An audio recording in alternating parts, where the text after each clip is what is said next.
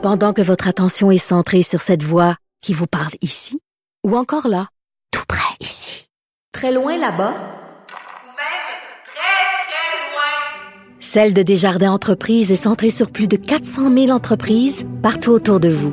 Depuis plus de 120 ans, nos équipes dédiées accompagnent les entrepreneurs d'ici à chaque étape pour qu'ils puissent rester centrés sur ce qui compte, la croissance de leur entreprise. IGA est fier de présenter l'émission À vos affaires. Pour économiser sur votre panier d'épicerie, surveillez les offres et promotions de la circulaire disponible à IGA.net chaque semaine. IGA, vive la bouffe et les bonnes affaires. Cette affaire qui est complètement tirée d'un film d'espionnage, pourquoi c'est vraiment intéressant? On peut pas dire l'inverse. Donc, la drogue, c'est donc. Un journaliste d'enquête, pas comme les autres. Félix Séguin. Alors Félix, tu te souviens lorsqu'on a appris que Leonard Cohen était décédé, euh, il y a tous ses fans se sont donné rendez-vous devant sa maison au parc des Portugais sur Saint-Laurent et qui on a vu, ma blonde et moi, parce que ma blonde est, est folle de Leonard Cohen, elle arrive de Toronto, elle a vu une exposition sur Leonard Cohen, alors on va là et qui on a vu devant la maison? Félix Séguin. Salut Félix.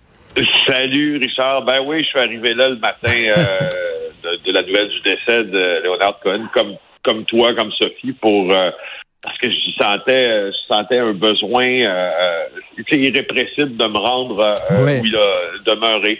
Et puis, euh, on s'est croisés là, effectivement, euh, dans le recueillement, hein, je dirais. Oui. aujourd'hui, c'est une journée triste quand même, je trouve. Tout à fait, tout à fait. Alors, ces enfants se battent pour avoir leur part d'héritage.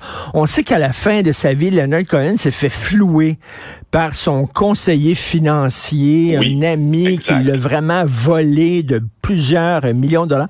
Le gars, c'est un grand, grand artiste, mais il faisait pas, mettons, il avait pas une tête pour la business, hein? Non, c'est ça. Il ne l'a jamais eu, d'ailleurs, la tête pour la business. Puis ce que je trouve dommage, je t'en parle sous, un aspect, l'aspect émotif, euh, d'abord qui vient me chercher dans cette nouvelle euh, qui est reprise là, dans notre journal par euh, Maxime Demers, mais qui est origine du New York Post, là, hmm. dans la ville de New York. Donc, c'est les enfants de Leonard Cohen qui se battent pour retrouver le contrôle de sa succession. C'est une succession qui est évaluée à 65 millions de dollars. Alors, avant d'entrer dans le litige plus précisément, je te dis pourquoi ça me ça m'interpelle.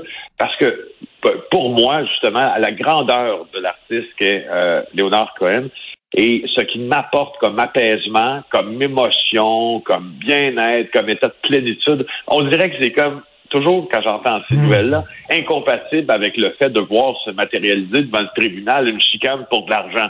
Mais hein, c'est ça qui mène le monde, c'est ça qui mène le monde. Alors les enfants de euh, de M. Cohen, leur cas est Adam Cohen, Adam Cohen qui euh, aussi à ses heures est musicien. Ça fait un an qu'ils se battent à Los Angeles pour destituer euh, l'avocat Robert Corey qui lui a été désigné par leur père avant sa mort comme gestionnaire, bien sûr, parce qu'on ne le désigne pas après, comme gestionnaire de ce qu'on appelle la Leonard Cohen Family Trust. Euh, donc, c'est une fiducie, la fiducie qui gère la succession, les redevances qui viennent de la musique de Cohen, la poésie, les romans, les photographies, les extraits de son journal intime, il y en a là. Euh, alors, ce que, ce que les enfants prétendent, c'est que leur père euh, a admis dans les jours précédents sa mort qu'il avait commis une erreur en permettant à Corey de, je cite, s'insinuer dans ses affaires et de prendre le contrôle de pratiquement tous les aspects de ses finances et de son héritage. C'est triste, Richard, qu'un héritage tellement important qu'on élève au, rang, moi je pense, d'un certain patrimoine musical mondial euh, soit l'objet comme ça d'une querelle. Puis c'est plate aussi pour la famille Cohen de voir que, euh, que leur papa avait pas plus de, tête aux affaires. Mais si j'avais une machine à voyager dans le temps, j'irais j'irais voir Leonard quand il était vivant, puis je dirais OK Leonard, c'est bien le fun d'essayer de creuser des filles puis de coucher avec le plus de femmes possible parce qu'on sait que ça prenait énormément de son temps. C'était un playboy total. Mais peux-tu penser à tes enfants, s'il te plaît? À un moment donné, là, tu sais, euh, il était naïf quand même, là. Ben, c'est surtout que ben, c'est comme dans le cas de, de, de, de, toutes les successions, puis dans le cas de, de tous les. Leonard Cohen, c'est pas un décès prématuré, on pourrait dire.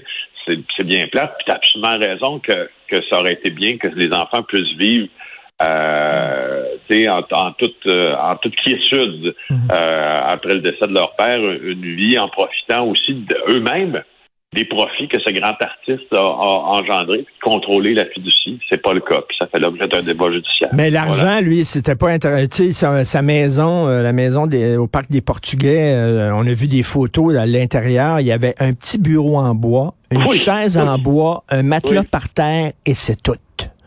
Ah Oui, oui, c'est ça. Puis, puis, puis c'était fou. Tu sais, euh, quand, quand, il, quand il revenait à Montréal, euh, puis je pense que son fils revenait au même appartement hein, pendant quelques années, mais pour, pour Cohen, c'était, pour le père, c'était, euh, d'une simplicité désarmante, comme, Ben oui. comme, comme, entre autres comme diète aussi, c'est quelques bagels, un morceau de saumon fumé, puis, euh, puis c'est tout, tu sais, j'admire beaucoup, le, j'admire beaucoup la façon qu'il avait de vivre cette vie-là. Frugal, mettons, et euh, Ouais, frugal. C'est ça, comme un monastère. Euh, écoute, euh, une femme euh, humiliée, battue et volée, tout ça diffusé sur le web. C'est incroyable. C'est Yves Poirier qui a publié cette nouvelle-là à TVA, mon collègue et mon ami. Euh, une jeune femme de l'école secondaire Gérald, de Gérard Fignon, plutôt à Longueuil. Donc, battue, humiliée, volée, oui. Qui? D'autres élèves. Qui est intervenu? Personne. Ça s'est passé quand? Il y a trois semaines. Agression filmée par un témoin, bien sûr, parce qu'on est à cette ère et diffusée où, ben oui, sur les médias sociaux. L'école a suspendu les responsables pendant cinq jours euh, pour... euh, puis cette jeune victime-là, elle a que 14 ans. Là. Elle craint, elle, toujours pour sa sécurité. Elle a été frappée, on lui a volé son 20 pièces, on a pris ses lunettes, on les a brisées, on les a jetées à poubelle. Euh, et puis là, la grand-maman de la victime, ben, essaie de, essaie de nous avertir, en fait, de, de, de- de ces grands gestes de violence, puis ces violences exposées publiquement. Euh, et là, à chaque jour, elle doit, la grand-maman, aller la chercher à l'école parce que la a peur. T'imagines? Je voulais juste te mentionner que ça n'a aucun sens, cette affaire-là, puis en plus, ça soit euh, publié sur les médias sociaux. Puis, euh, mon Dieu, il n'y a pas d'accusation encore, mais au moins les policiers de Longueuil ont commencé une enquête. Ça a été soumis au directeur des poursuites criminelles. publié sur les médias sociaux, il y a des gens qui regardent ça.